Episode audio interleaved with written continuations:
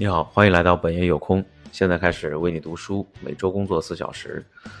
我们现在啊，就要进入到这一个这本书里面最核心的部分。可能有一部分人并不是非常看重这种过时的信息，但是他所描述的这种核心的逻辑，却是在商业当中最最重要的部分，就是这第二步寻找。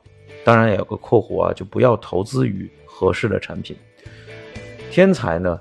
不过是能看到别人看不到的东西，这是约翰·拉斯金，英国作家、艺术家和艺术评论家说的。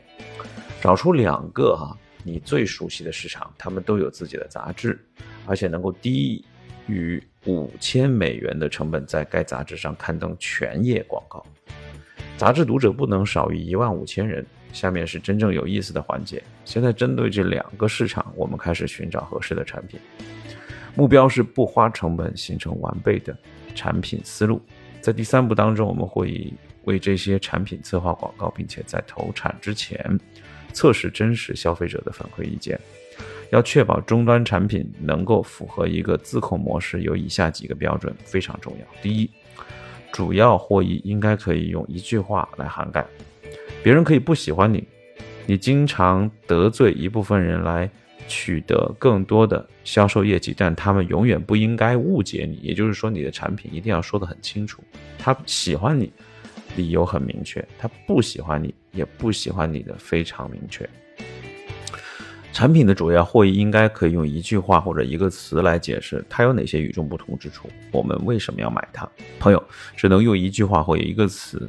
我们举个例子，苹果公司在推广 iPod 的时候就做得很好，它并没有使用该行业通用的惯用语，比如容量大小、带宽等等，只是简单的说“口袋里的一千首歌”，结束，简洁。如果还不能让大家明白清楚，那你就不要继续往前走，一定要想清楚啊。第二个呢，就是产品的定价的问题，一定要定在，比如说它这里写的是五十到两百美金，那么。换算成人民币，其实如果说用同等价、同等购买力来形容的话呢，我觉得应该是在两百到啊一千美、一千人民币之间啊。绝大多数的公司把价格定位在中层，那正是价格竞争最激烈的地方。把价格定低呢，也又是目光短浅的行为，因为总会有人愿意牺牲更多的利润，以致双方两败俱伤。就是这是一个。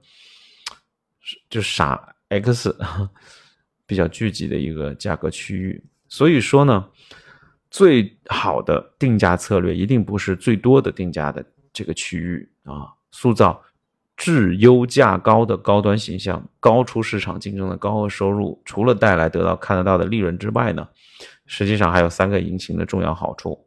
第一个呢，就是更高的定价意味着更少的销售量啊。这有人说，哎，更少的销售量不是更？糟糕嘛，是吧？但是我们看看他为什么觉得这是一个好处呢？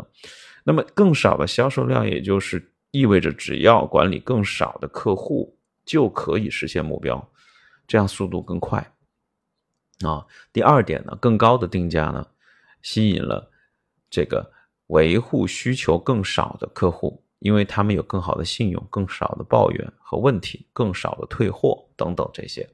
麻烦的事情会更少，这非常重要。第三，更高的定价也带来了更高的利润率，这样更安全。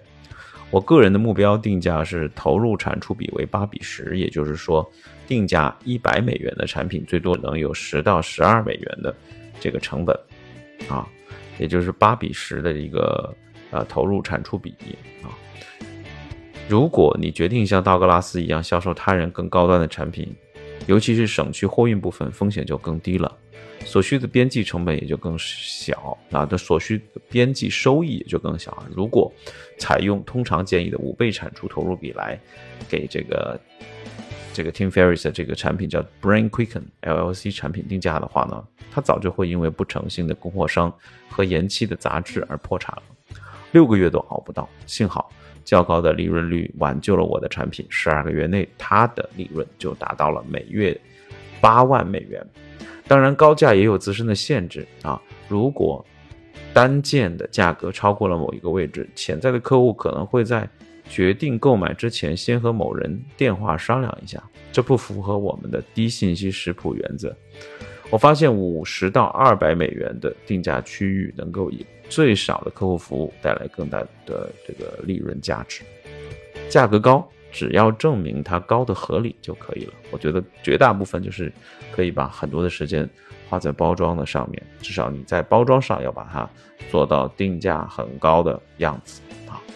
好了，今天呢就先说前面这一部分，接下来我们会要说第二部分和第三部分。持续关注，好吧。